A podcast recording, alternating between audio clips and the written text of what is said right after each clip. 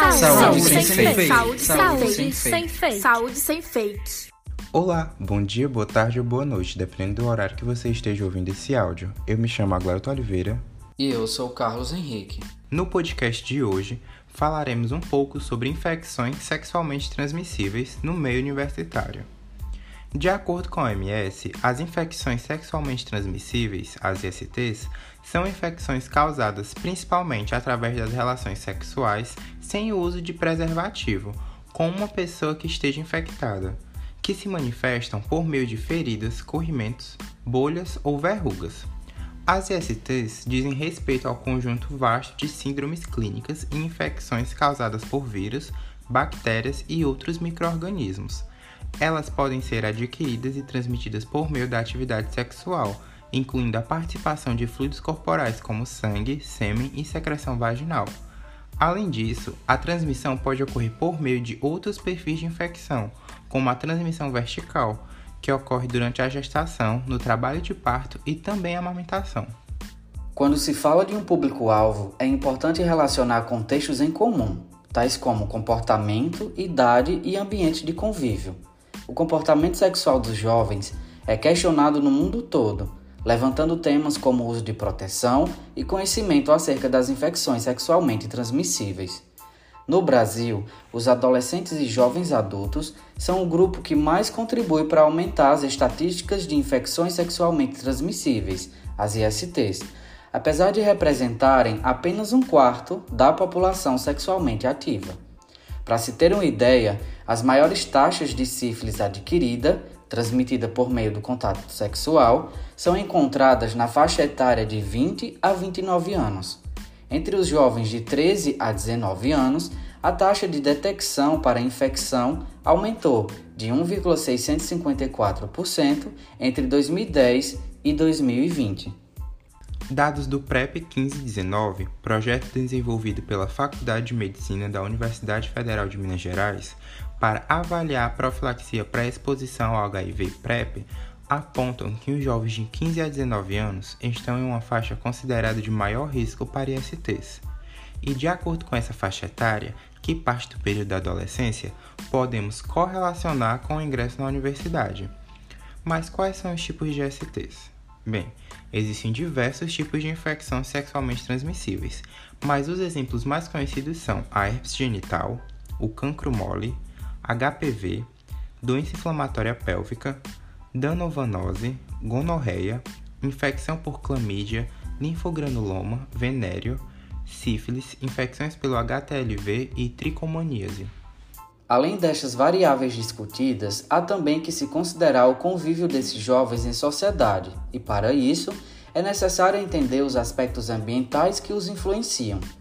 E dentre esses ambientes, torna-se interessante conhecer o meio universitário, já que há cerca de 8 milhões de universitários no Brasil.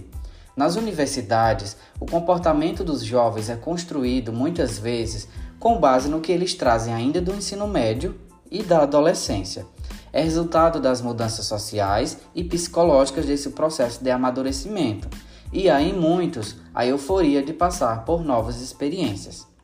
A abordagem de educação em saúde sexual, por sua vez, deve incluir aspectos como troca de experiências e compartilhamento de conhecimentos que possam levar o público-alvo à reflexão sobre a vulnerabilidade em face das doenças sexuais e a necessidade de estratégias educação e promoção em saúde voltadas para o método de barreira e prevenção das ISTs.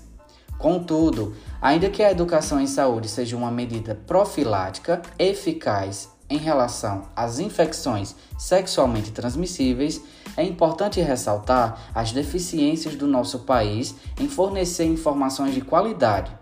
É importante mencionar o déficit de educação em saúde na formação básica desses indivíduos, visto que é uma temática que é mal trabalhada pelo sistema básico de ensino. O processo educativo de construção de conhecimentos em saúde visa a apropriação temática pela população.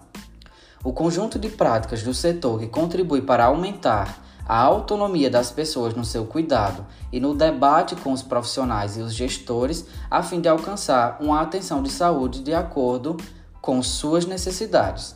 Porém, a educação do indivíduo não é somente uma responsabilidade da escola. Deve pensar também na educação proveniente da família.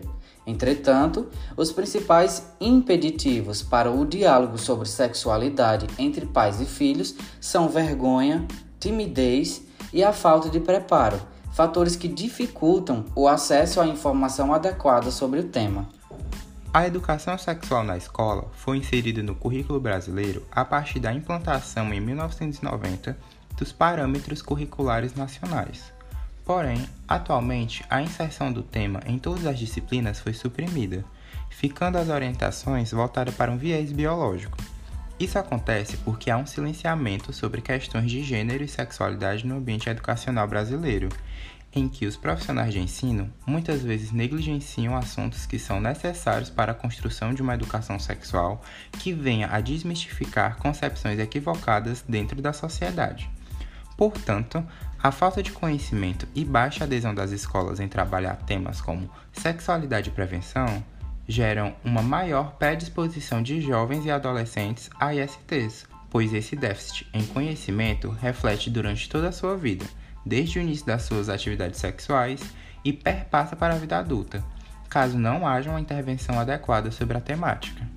Esse foi o nosso podcast de hoje, esperamos que tenham gostado. Fiquem atentos para mais informações, é só clicar e nos acompanhar. E lembre-se, você é responsável por aquilo que compartilha.